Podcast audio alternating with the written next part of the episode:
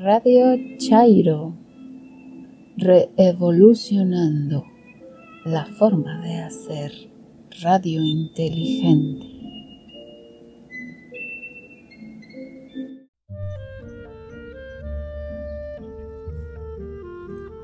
Bienvenides, bienvenidas, bienvenidos a este un episodio más de su podcast consentido, de su podcast favorito, Radio Chairo.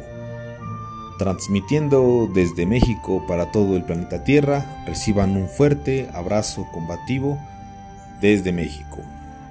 En esta ocasión me gustaría saludar a nuestros amigos José y Vladimir de Ecos del Rock Latino.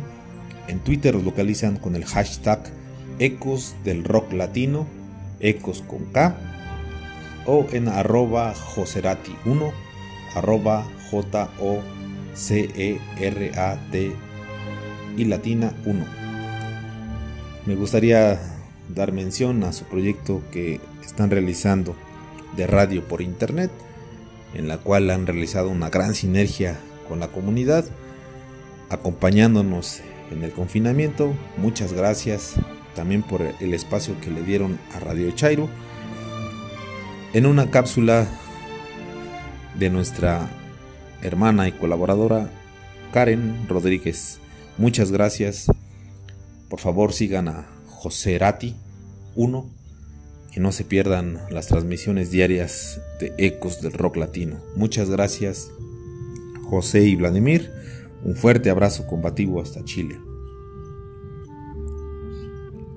En esta semana eh, se cumplen, miento, la semana pasada se cumplieron 11 años de aquel fatídico 5 de junio en la cual 49 pequeños perdieron la vida y más de un centenar resultaron heridos en un incendio conocido como el incendio o la tragedia del ABC, eh, Karen nos preparó un, un relato bastante conmovedor en memoria a estos pequeños. En la reseña literaria, Gabriela nos hablará de la novela El jarrón azul de Peter B. Kane y cómo llegar al triunfo a pesar de todo. En la opinión de Alejandro Cardiel, ¿Qué es lo que quiere la oposición? No se lo pierdan siempre muy puntual Alejandro. Y en esta ocasión tenemos una colaboración especial, una colaboración musical de un, un conjunto mexicano que ejecuta música barroca, música medieval. Estamos hablando de La Espiritata. Muchas gracias por colaborar con su material. Eh, la verdad es que la ejecución está increíble y la voz bastante, bastante buena. Esperamos oír más acerca de ustedes y en cuanto regresemos a, a la normalidad podamos verles en vivo. Muchas gracias. En el más siniestro que Karen nos habla de Giovanni. Igual, en memoria de Giovanni López, quien el pasado 4 de mayo perdió la vida en Islahuacán, en Guadalajara,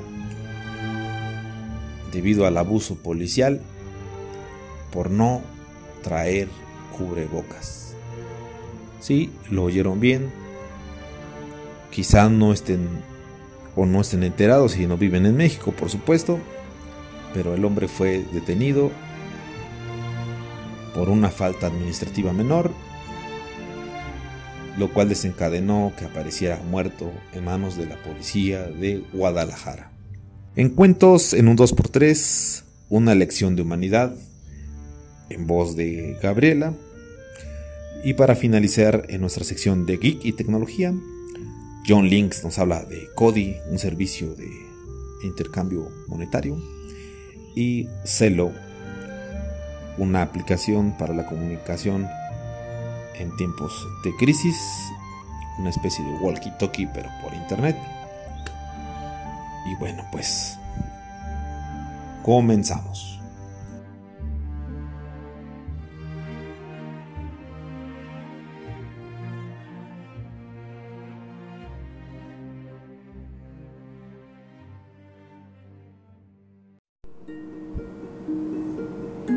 In Memoriam. A 11 años de tu partida por 49 niños que no debieron morir.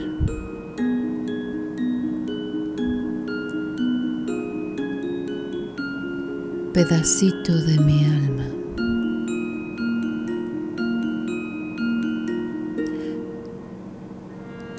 ¿Qué es de mí sin ti? El día que naciste, vida tú me diste y no estás más aquí. Una madre no debiera sepultar a su hijo. Es contra natura si la vida le otorgó. La desgracia me ha desahuciado y me deja en la ignomia del dolor qué soy después de ti, hijo mío? ¿Por qué vivir si ya no estás aquí? ¿A dónde voy sin ti? Si yo iba tras de ti, de tus pasos al alba, tus huellas perdí. Yo esperaba que siendo mayor fuésemos confidentes y no estás. Te quedaste capullo sin abrir pies pequeños, ojos sorprendibles, a cada nuevo amanecer, tu risa inconfundible.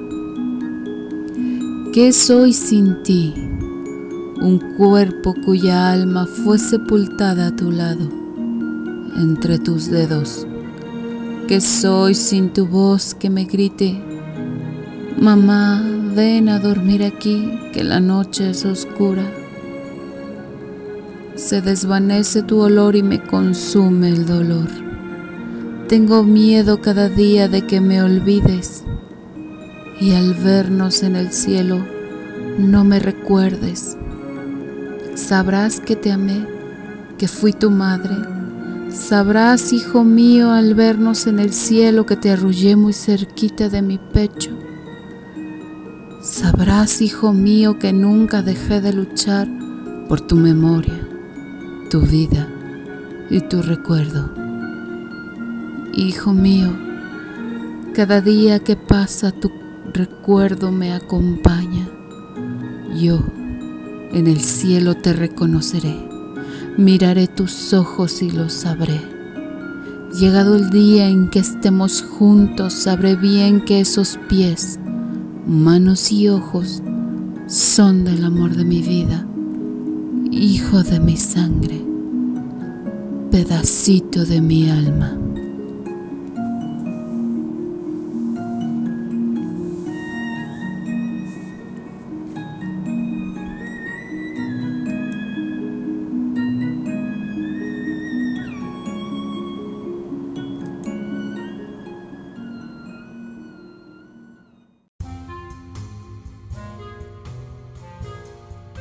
Hola, mi nombre es Gabriela, Gaby para los cuates y no cuates.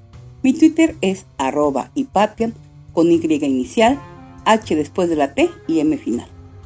Hoy voy a comentar la novela El jarrón azul de Peter Bernard Kine, que fue un novelista estadounidense que escribió entre 1904 y 1940. Muchas de sus obras fueron adaptadas a guiones que comenzaron en la época silente del cine, particularmente su primera novela, los Tres Padrinos, que se publicó en 1913 y demostró ser un gran éxito. Se le acredita en total 110 películas entre 1914 y 1952. Cuando todavía tenía menos de 18 años, mintió sobre su edad y se alistó en la infantería de Estados Unidos. Sirvió en Filipinas entre 1898 y 1899, en la Guerra Hispanoamericana y la siguiente insurrección del general Emilio Aguinaldo proporcionaron antecedentes para muchas de las últimas historias de Cain. Durante la Primera Guerra Mundial, sirvió como capitán en la batería A de la artillería de campo número 144, conocida como los Grizzlies de California. El jarrón azul. Mr. Alden P. Riggs, mejor conocido como Capi Riggs, fue el fundador y el espíritu dirigente de una importante empresa maderera y de vapores.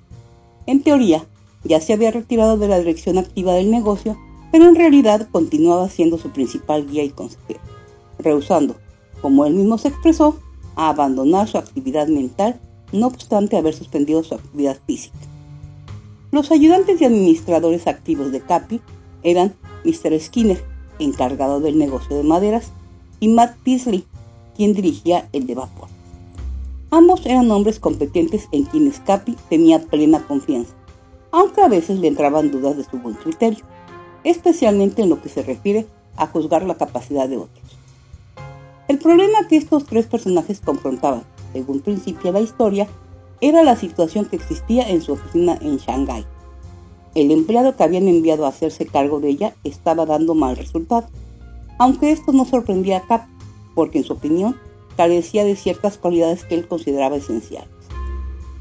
Skinner, ¿tienes un candidato para el puesto? preguntó Capi. Siento decirle que no, Mr. Rex.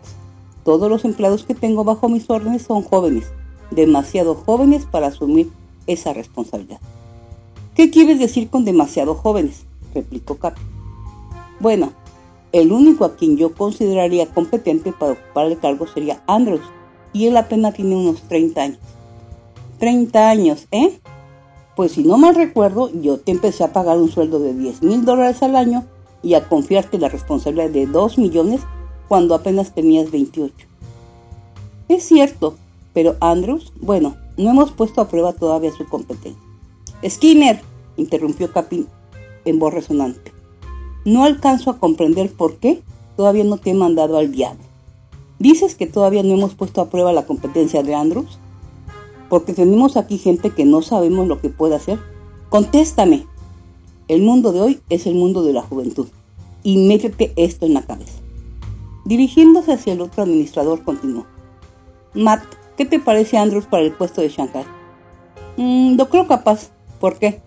Porque lleva bastante tiempo con nosotros para haber adquirido la experiencia necesaria. ¿Crees que Matt también tenga el valor necesario para asumir la responsabilidad? Eso es más importante todavía que la tal experiencia que Skinner y tú consideran como lo más esencial. De eso nada puedo decirle a usted, pero me parece que tiene energía e iniciativa y personalmente es agradable. Bueno, antes de mandarlo, hay que convencernos de que tienen energía e iniciativa, de si los tendrá cuando tenga que tomar una decisión inmediata. Seis mil millas distante de sus jefes a quienes consultar y proceder acertadamente de acuerdo con su criterio. Esto es lo más importante, Skinner. Tiene usted razón, Mr. Riggs, y creo que usted quien debe hacer la prueba.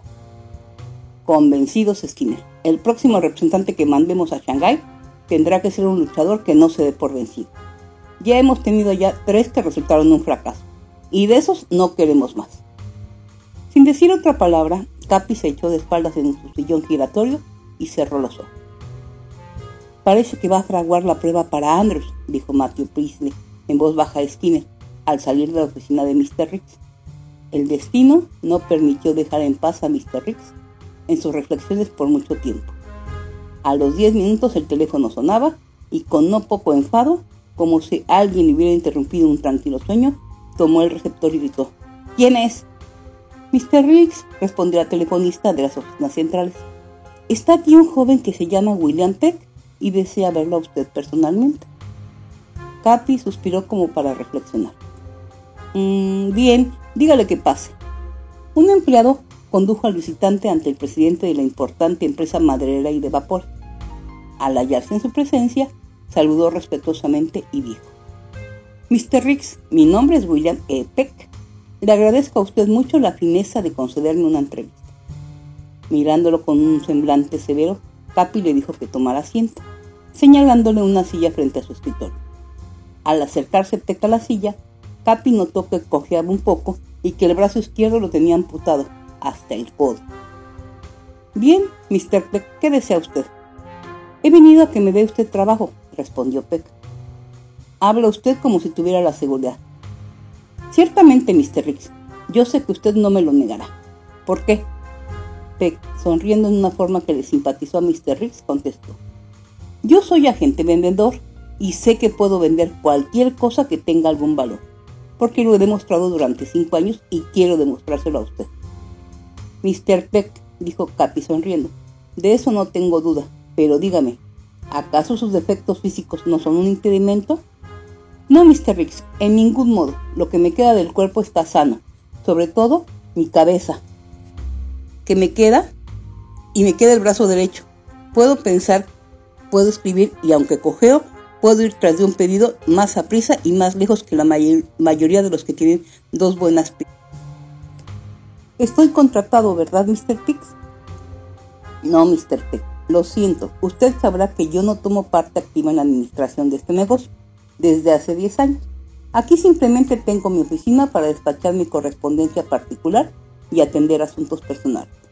A quien debe usted ver es a Mr. Skinner. Ya vi a Mr. Skinner, replicó prontamente Peck, pero por el modo en que me habló parece que no le simpaticé. Me dijo que actualmente no había suficiente negocio aún para ocupar al personal que tiene.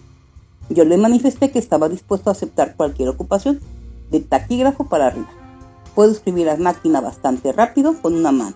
Puedo llevar una contabilidad y hacer cualquier trabajo de oficina. ¿No le dio ninguna esperanza? No, señor. Entonces, le dijo Capi en tono confidencial, vaya a ver a mi yerno, el capitán Pisley, que dirige los transportes marítimos de esta empresa. Ya hablé con el capitán Pisley, quien me trató con mucha amabilidad, me dijo que con mucho gusto me daría el puesto, pero que los negocios estaban tan malos que por ahora era imposible. Bueno, amiguito, entonces, ¿para qué viene a verme a mí? Sonriendo nuevamente, Peck respondió, porque quiero trabajar aquí en esta compañía. No importa que con tal de que sea algo que pueda hacer. Si me dan trabajo que pueda hacer, será hecho mejor que nunca. Y si no puedo hacerlo, renunciaré voluntariamente para evitarle a usted la molestia de despedirme. Tengo referencias de primera clase. Capi oprimió, un botón en su escritorio. Un momento después, Mr. Skinner entraba, lanzando una mirada hostil hacia William E. Peck y luego otra interrogativa hacia Mr. Rex. Oye, Skinner, dijo Capi en voz suave, he estado meditando el asunto de enviar a Andrews a la oficina de Shanghai y he llegado a la conclusión de que tenemos que arriesgar. Esta oficina está ahora a cargo de un empleado menor y es preciso nombrar cuanto antes a un gerente. Así que haremos esto. Vamos a mandar a Andrews en el próximo vapor, haciéndolo entender que asumirá el cargo temporalmente.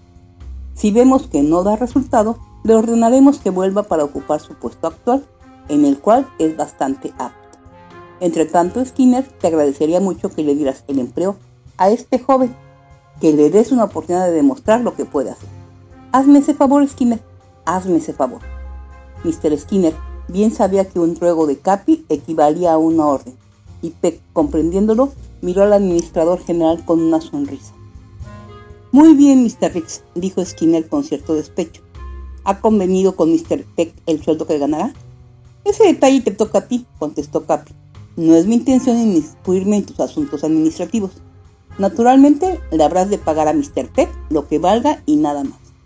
Volviéndose a alguien, triunfante Peck lo amonestó diciéndole, Oiga, amiguito, no crea que porque he intercedido por usted ya tiene un porvenir asegurado. Su porvenir usted mismo tendrá que labrarlo y tiene que comenzar muy pronto. La primera vez que meta la pata o no dé la medida en el trabajo que se le confíe, lo amonestarán. La segunda lo suspenderán por un mes para que reflexione. Y la tercera quedará definitivamente fuera de esta organización. ¿Me he explicado claramente? Sí, señor, contestó Peck sin vacilar. Todo lo que yo pido es una plaza en la línea de combate. Y le aseguro que pronto me haré acreedor de la confianza de Mr. Skinner. Dirigiéndose a Skinner. Muchas gracias, Mr. Skinner, por haber consentido en darme una oportunidad. Haré cuanto esté de mi parte para hacer merecer su confianza. Este diablo, dijo para su adentro Capi, es buena pieza, pero tiene sesgos. No me explico cómo Skinner no puede darse cuenta de ello. Si este pobre chico se sale un poco de la raya, o si le brota a la cabeza alguna idea nueva que quiera poner en práctica, es casi seguro que firmará su sentencia de muerte con esta gente de cerebro fusilado que hay en este mundo. Él no podrá defenderse, pero por fortuna todavía estoy yo aquí. El joven Peck, poniéndose de pie, preguntó, ¿Cuándo debo empezar? Skinner le contestó con cierta ironía. Cuando esté usted listo. Peck miró rápidamente su reloj de pulsera. Son las doce, añadió. Voy a almorzar y estaré aquí a la una. Mr. Skinner se retiró mordiéndose los labios. Al cerrarse la puerta tras él, Peck levantó las cejas y despidiéndose de Mr. Riggs le dijo, Muchas gracias, Mr. Riggs. Ha sido usted en extremo amable, pero parece que no voy a empezar bajo muy buenos auspicios. Y tomando su sombrero, se marchó. Apenas había salido cuando Mr. Skinner entró de nuevo. Mas antes de poder abrir la boca, Capi le impuso silencio, levantando un dedo y en voz cordial le dijo, Ni una palabra, Skinner, ya sé lo que me vas a decir y admito que tienes razón, pero óyeme, hijo, ¿cómo era posible rechazar a un joven que tiene tanto empeño en trabajar y que no acepta un no como final? A pesar de que no encontró aquí más que obstáculos para lograr su propósito, no se dio por vencido ni se desanimó. Tú luchaste contra él, pero él te ganó. Y vaya que tuvo que habérselas con expertos. ¿Qué trabajo le vas a dar? El de Andrews, naturalmente. Ah, sí, había olvidado. Dime, Skinner, ¿no tenemos disponible como medio millón de pies de abeto fétido? Skinner asintió, y Capi, continuando con la avidez de quien acaba de hacer un gran descubrimiento que se cree causará una verdadera revolución en el mundo científico, bueno, mándalo a vender esa madera pestosa y un par de pinabete rojo, o cualquiera otra de las maderas que casi nadie quiere ni regalada. Skinner sonrió maliciosamente y dijo, convencidos, pero si no vende le damos su pasaporte, ¿verdad? Supongo que sí, aunque yo lo sentiría mucho. Por el contrario, si tiene éxito, le pagaremos el sueldo que gana Andrews. Hay que ser justos, Skinner, justos en todo y con todo. Capi se levantó y dándole una palmadita en el hombro al administrador general le dijo, Skinner, dispénsame si me he precipitado un poco, pero te advierto que si le fijas al abeto un precio demasiado alto para que Peck no pueda venderlo, te mando a ti a la calle. Sé justo, hijo, sé justo. A las doce y media, cuando Capi iba a almorzar, se encontró con Peck, quien iba cojeando por la sierra. Peck prontamente sacó una tarjeta de su bolsillo y se la mostró diciendo, ¿Qué le parece esta tarjeta, Mr. Riggs? ¿No cree que se ve flamante? Capi leyó en ella, Compañía Maderera Riggs, maderas de todas clases y para todos los usos, sin excepción, representada por William E. Peck. Capi Riggs pasó un dedo curiosamente por las letras impresas y vio que estaban grabadas. Sabiendo perfectamente que un grabado de imprenta no se hace en media hora, contestó, Oye, Peck, no me quieras tomar el pelo. Dime la verdad, ¿cuándo decidiste venir a trabajar con nosotros? Desde hace una semana. Peck, ¿acaso has llegado a vender alguna vez abeto fétido? Peck se mostró bastante confundido, significando una negativa con la cabeza. Preguntó, ¿qué clase de, paso, de palo es este? Abeto de California. Es una madera áspera y correosa, muy pesada y despide un olor como de zorrillo cuando se corta. Creo que Skinner te va a dar lo peor que hay para empezar. Y eso es lo peor. ¿Se pueden clavar clavos en ella, Mr. Riggs? Ah, claro. ¿Ha llegado alguien a venderla alguna vez? De cuando en cuando uno de nuestros agentes más listos suele tropezar con algún mentecato que compra lo que le venda. De lo contrario, no le tendríamos más. Afortunadamente, Peck, no nos queda mucha, pero siempre que nuestros hacheros del monte encuentran un buen árbol, no lo dejan en pie.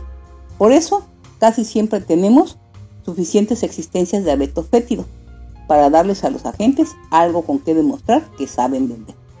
Yo puedo vender cualquier cosa si vale el precio, concluyó Peck con aire de desafío y continuó su camino hacia la oficina de la empresa. Hasta aquí llegamos con esta interesante novela que invito a leer en su totalidad. Se sorprenderán con el final. Si tienen alguna sugerencia o recomendación, envíenla y trataré de complacerla. Gracias.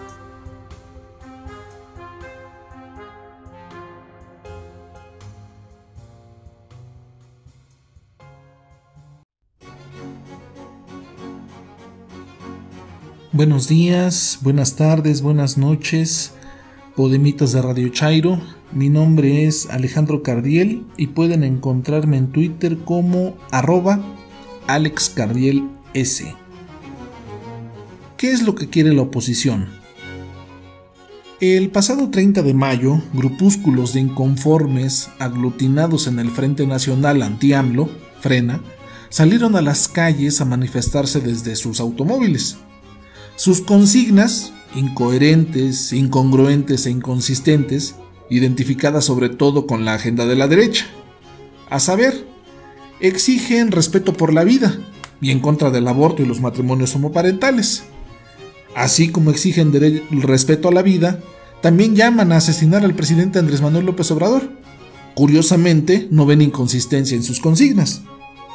Dicen estar en contra del modelo económico del actual gobierno, pues, dicen, nos llevará al comunismo. ¿Por qué la derecha mexicana sigue sin enterarse que en 1989 cayó el muro de Berlín? ¿Dónde estudiaron que ignoran que el llamado bloque soviético cayó en 1991? No entienden la política mexicana. Desconocen quién los representa en el Congreso de la Unión o en su Congreso local. Y en ese desconocimiento de lo interno, apuntan hacia afuera y arguyen que López Obrador nos va a convertir en Venezuela o Cuba. Cuando se les pregunta ¿dónde está Venezuela? o con qué países hace frontera, sus rostros se descomponen. Alguien respondió que Venezuela es una isla y que Nicolás Maduro era un dictador comunista. Ignoran todo del país en el que viven y desconocen totalmente el planeta que habitan. ¿Qué es lo que quieren? ¿Que renuncie Andrés Manuel? ¿Para sustituirlo por qué o por quién? ¿Conocen acaso la línea de sucesión en caso de ausencia del presidente? ¿Saben quién tomaría su lugar y en cuánto tiempo tendría que convocar a elecciones generales? ¿Con qué programa de gobierno pretenden sustituir al actual? ¿Cuáles serían sus acciones generales? ¿Cuál sería nuestra relación con el mundo? ¿Respetarían los programas sociales actuales? ¿Cuál sería su política fiscal?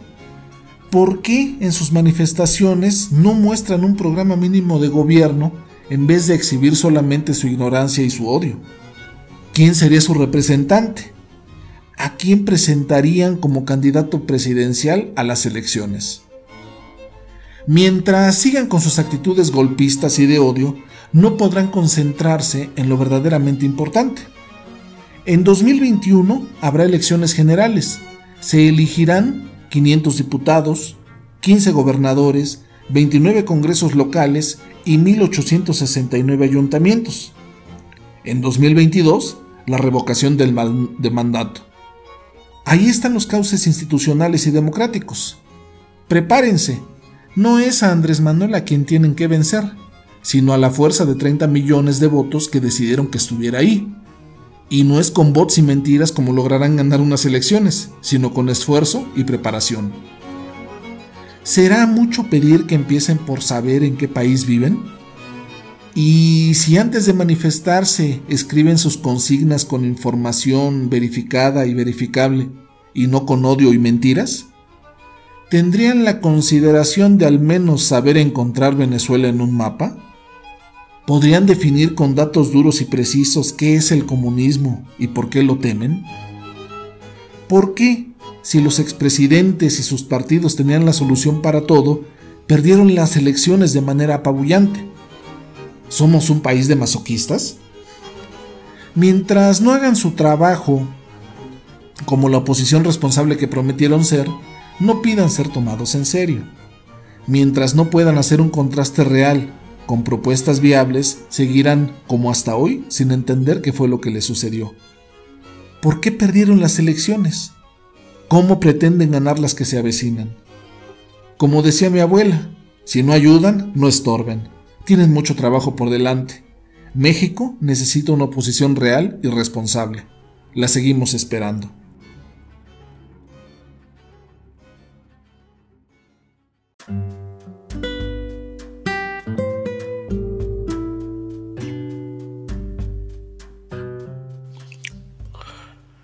Tal, estimados escuchas de Radio Chairo?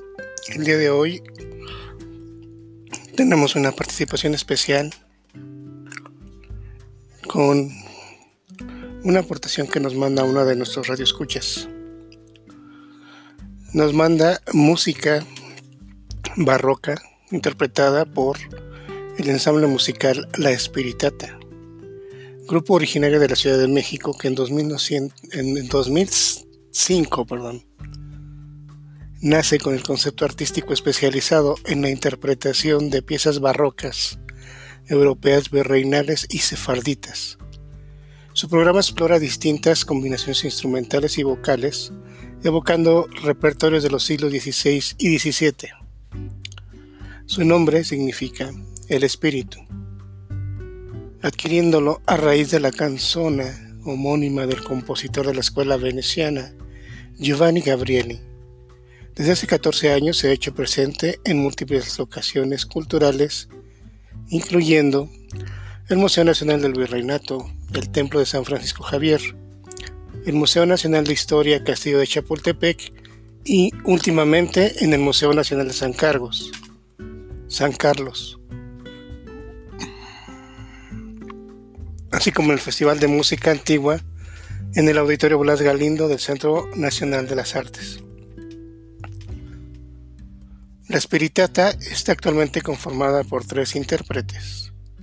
El flautista y barítono Jacobo Po, músico desde los siete años, estudió la licenciatura para cantante de ópera y concierto en el Conservatorio Nacional de Música.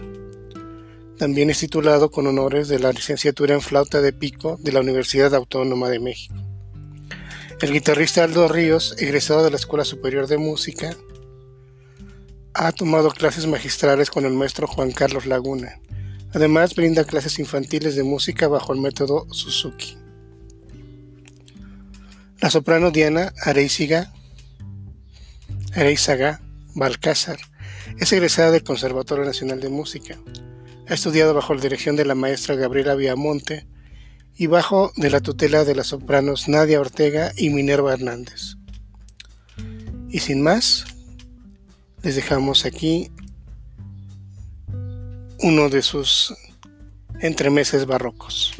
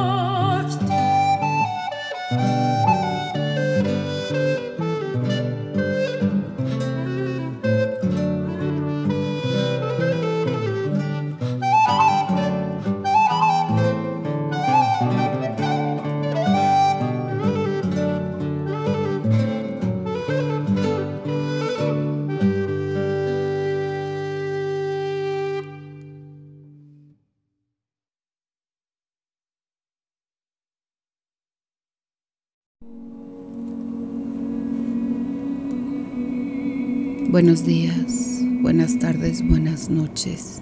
Escuchas de Radio Chairo. Mi nombre es Karen Rodríguez. Me conocen como Katrina R en Twitter. Arroba Karen Kiauga. Les voy a contar una historia. ¿Será real? ¿Será ficción? Júzguela usted.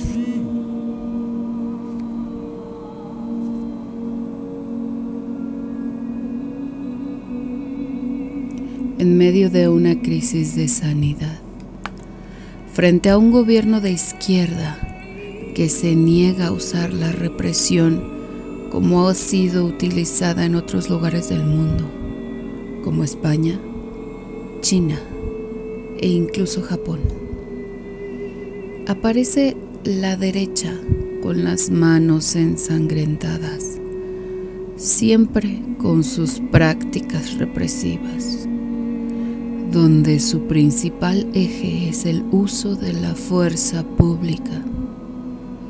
¿Cuál es el motivo? Fácil. Aparentar que se está haciendo un mejor control de salud de manera regional que federal. Por lo que usar los mismos criterios, pero antes de lo establecido por el gobierno federal, aparentar estar preocupado y usar la fuerza pública para amedrentar a la población han sido sus cartas.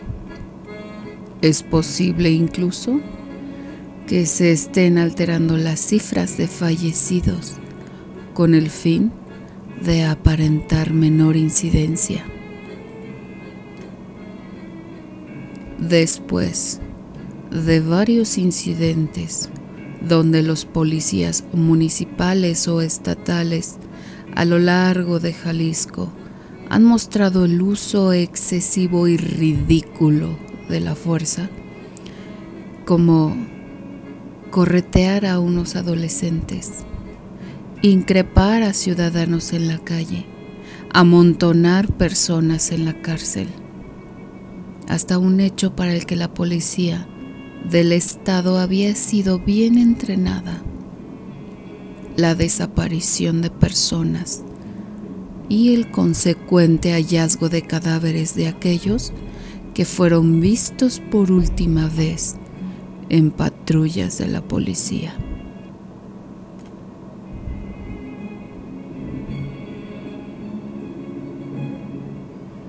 Giovanni era un albañil que salió por la noche a comer a la calle con su familia. Luego que unos patrulleros se le acercaran y comenzaran a usar la fuerza exagerada, el hermano comenzó a grabar todo. El delito por el que el joven era detenido era no portar cubrebocas, por lo que las personas, incluyendo su hermano, le pedían que lo dejaran ir. El comandante de la policía que estaba ahí mismo, con sus dotes de represor asesino, amenazó directamente a la cámara. A ti te voy a matar. Mientras el hermano del joven asesinado repetía, si me lo matas, ya sé quién fue. Te tengo grabado.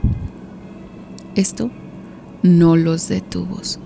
Se puede escuchar en la grabación a la gente preocupada y enojada y unos policías que con aire soberbio, autoritario y cínico les contestan que se lo llevan porque se niega. ¿A qué?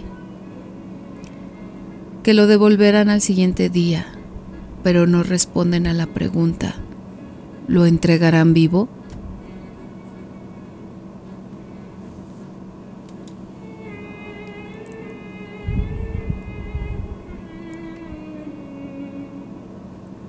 Lo cierto es que el hermano declara que al día siguiente le entregaron el cuerpo de Giovanni, luego de exigirlo porque se lo estaban negando, fuertemente golpeado y con un disparo en el pie.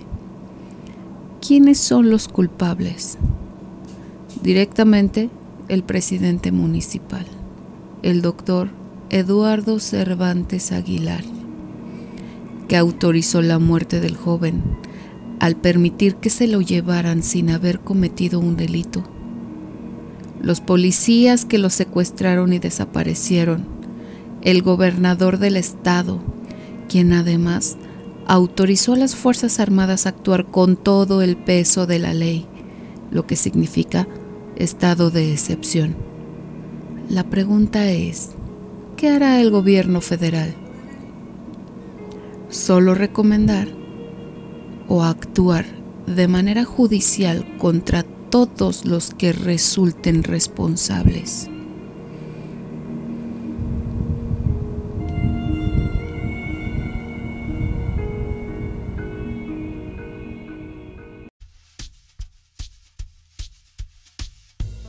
Hola, mi nombre es Gabriela. Gaby, para los cuates y no cuates. Seguimos con la sección de cuentos en un 2x3. Espero les agrade y nos envíen sus comentarios y sugerencias. Una lección de humildad de James Baldwin. Cierto día, el califa Harun al-Rashid organizó un gran banquete en el salón principal de palacio. Las paredes y el cielo raso brillaban por el oro y las piedras preciosas con las que estaban adornados, y la gran mesa estaba decorada con exóticas plantas y flores. Allí estaban los hombres más nobles de toda Persia y Arabia. También estaban presentes como invitados muchos hombres sabios y poetas y músicos.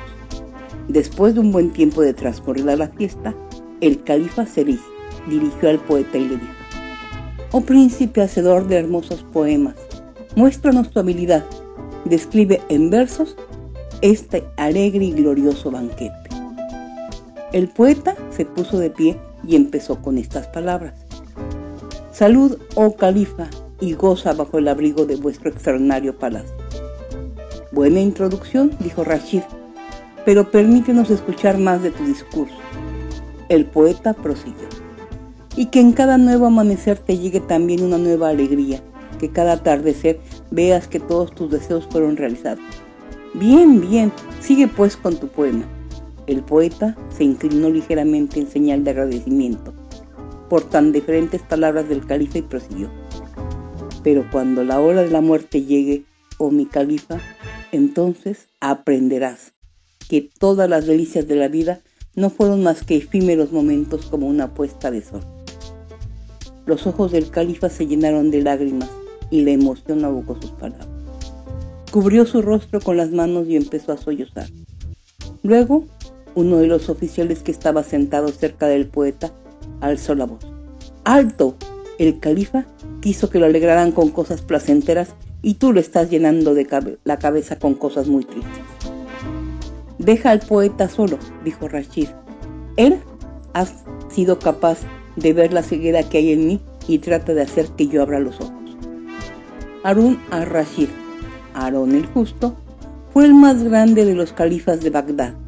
Se puede encontrar más historias sobre él en este maravilloso libro conocido como Las Mil y Una Noche.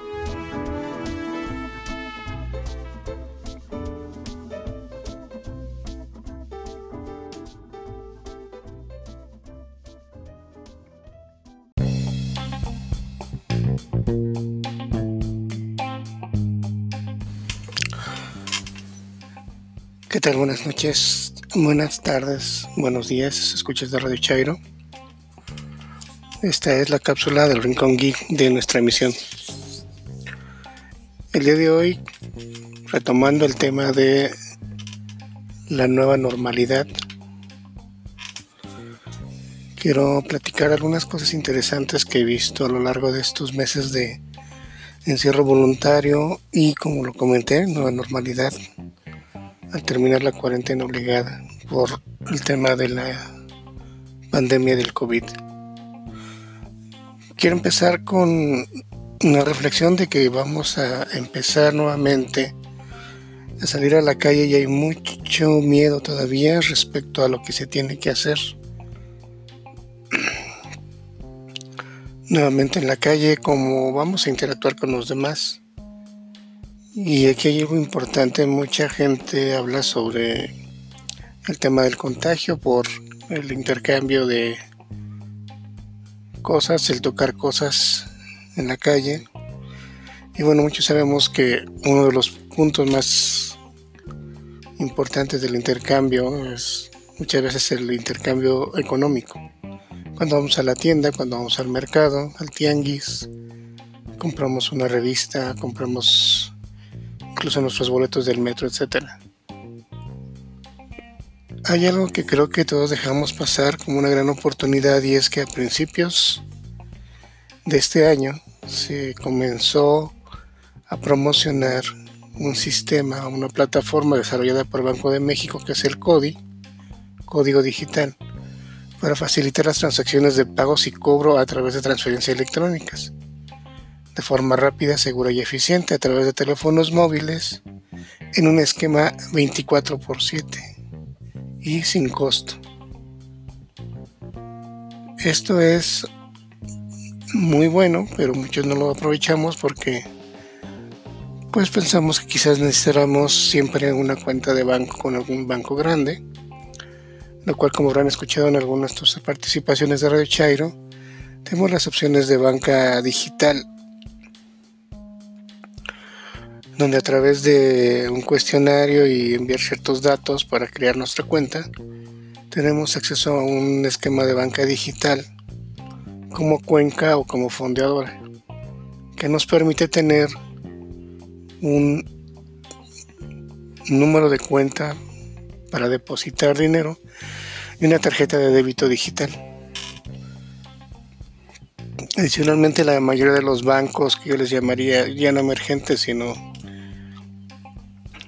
para el público que no es con un ingreso fijo o que no quiere meterse mucho en problemas con otros es el Banco del Guerrero, del Guerrero Mexica, que le llaman de otra forma, ya saben a quién me refiero, y el que anteriormente era de Canadá, que también se caracteriza mucho por los dos empresas por pagos y abonos chiquitos. No les digo quiénes son porque para no hacerles la publicidad, pero ustedes sabrán a qué me refiero. Ellos también tienen esquemas de tener banca electrónica y con esto ya estaríamos listos para el código. Básicamente es usando su teléfono celular tipo smartphone que muchos tenemos. Espero que más gente pueda acceder a esto pronto pueden descargar la aplicación de Kodi y se liga tanto a, la cuenta, una cuenta digital como las que le mencioné de Cuenca o de Fundadora o de los otros bancos grandes, medianos o pequeños. Y con esto estamos listos para dar y recibir pagos por transferencia electrónica a través de este sistema. Esa transferencia, entre otras cosas, la ventaja que tienes es casi inmediata, porque no vamos a depender tanto de los bancos.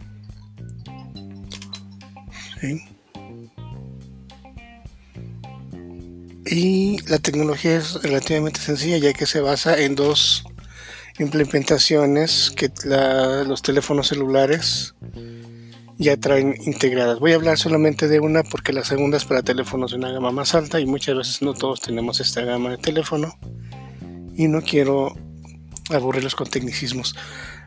La opción más rápida estable y fiable para tener CODI y hacer el intercambio por transferencias electrónicas es usar el código QR, que lo habrán visto en muchos lados, que es un cuadrito como con muchas figuras geométricas dentro.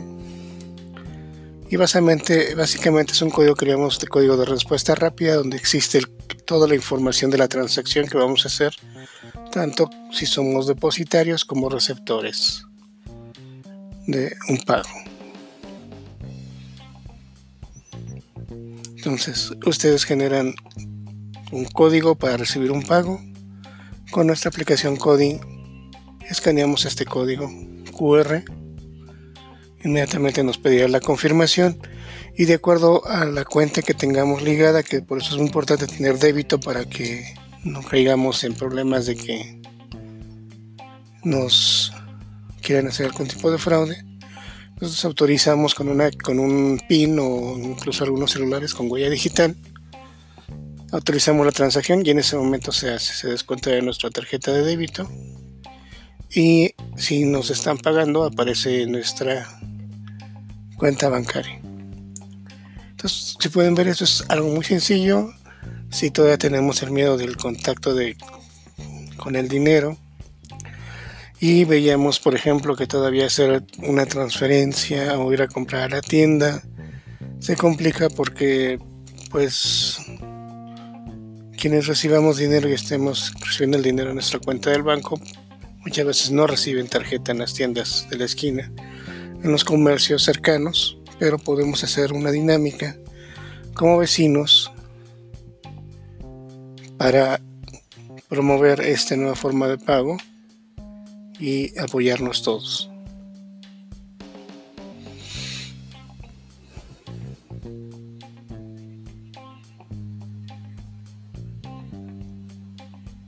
Como pueden ver, esta, esta aplicación del Banco de México nos puede ayudar mucho a llevar esta nueva normalidad que le llamamos, porque estamos apoyando al comercio minorista, a nuestros vecinos que venden en la tienda en las verdulerías, en la pollería, etc.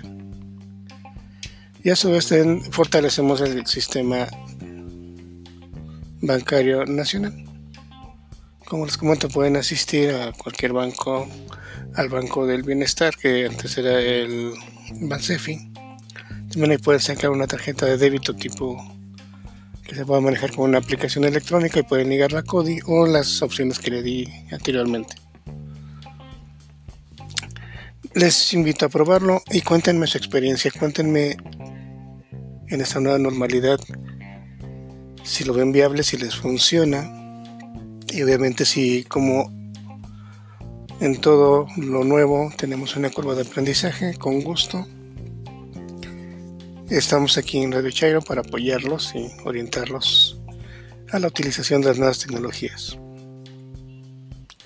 Ahora, la segunda parte de esta cápsula la quiero dedicar dentro nuevamente de la nueva normalidad al tema que quizás pareciera ya no tan, tan trascendente, tan importante, pero lo es, y es la comunicación. La comunicación entre nosotros, con nuestros seres queridos, entre la comunidad de vecinos, etcétera, porque a veces vivimos quizás en un mismo edificio, no nos conocemos de un piso a otro, de un departamento a otro. Pero esta situación de la el aislamiento voluntario, la jornada de sana distancia, pues provocó que al no salir de un área de vivienda donde vivimos muy amplia, pues empezamos a ver a los vecinos, a reconectarnos con ellos. Y obviamente no estamos exentos de tener algún inconveniente de salud, algún inconveniente de necesitar algo, etcétera. Y pues bien, por la jornada de sana distancia preferimos no llamar, no buscar, no salir. Pero con una aplicación que incluso se la recomendé el año pasado cuando hubo algún tipo de como de este convocatoria a, marchas y eventos multitudinarios se puedan localizar como los radios anteriores de, de Nexten. No sé si recuerdan que traía mucha gente, pequeños minoristas, este repartidores, etcétera. Entonces les recomiendo la aplicación Shelo. Shelo es una aplicación del tipo Pulsa y Habla que sirve para conectar trabajadores de atención al público, equipos y comunidades a través del poder de la voz en directo. Esto es como los que tengan suficiente edad recordarán los walkie-talkies, es exactamente el mismo funcionamiento. Es una de las aplicaciones muy sencillas de usar, muy rápida. Pueden usarla en iOS, en Android y en Windows para integrar pequeños equipos comunitarios donde con un solo pulso pueden llamar a todo el a todo el grupo y en un momento dado pues pedir apoyo, ¿no? Se me ocurre en un edificio donde una persona esté enferma con un pulso avisar que se siente mal y que notifiquen a los servicios de emergencia. En el 2017 esta herramienta se utilizó mucho para conectar a la gente que necesitaba apoyo que daba apoyo con el C5, el Centro de Comando, Control y cómputo y monitoreo de la Ciudad de México. Y el canal sigue abierto. Pueden ustedes ahí pedir apoyo. En caso de algún incidente, también los temas de pedir ambulancias y solicitar apoyo de la autoridad también. Y Cielo es muy sencillo, como les comento, pueden instalarlo, pueden generar grupos con sus contactos que ya tengan, por ejemplo, de grupos de WhatsApp y con una sola pulsación en la aplicación comunicarse, ¿no? Mensajes cortos, es decir, no, oiga, necesito mandado, quien vaya al mandado, oigan, me siento mal, por favor, manden un médico, etcétera. Esas son cosas que en la nueva normalidad debemos de ir valorando y utilizando. Porque lo que yo siento que nos deja de enseñanza todo este tiempo es que existe la tecnología y debemos de empezar a aprender a usarla para el beneficio de toda la comunidad y para facilitar las cosas en una convivencia más cercana de todos en nuestros núcleos de vivienda y nuestros núcleos familiares. Y bueno, por el momento es todo. Espero que estén bien en esta vuelta a la nueva normalidad.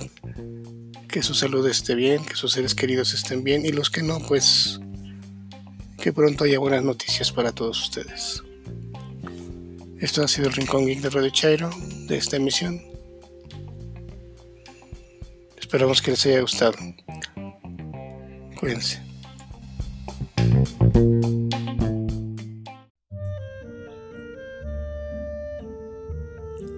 Muchas gracias por sintonizarnos. Esto fue todo por este capítulo. Sé que a veces son demasiadas las tragedias que traemos encima la falta de justicia, la falta de libertad, de equidad. Eh, ya para finalizar, el día de ayer en Inglaterra, en una manifestación contra el racismo, la estatua de Edward Colston un mercader de esclavos fue derruida en símbolo contra el racismo y esto pues solo nos queda para la reflexión para que podamos derruir esos prejuicios racistas, xenofóbicos, clasicistas que aún tenemos presentes en nosotros y en nuestra sociedad. Un fuerte abrazo a todos, hermanos. Solo me resta decirles que el olvido exenta al culpable.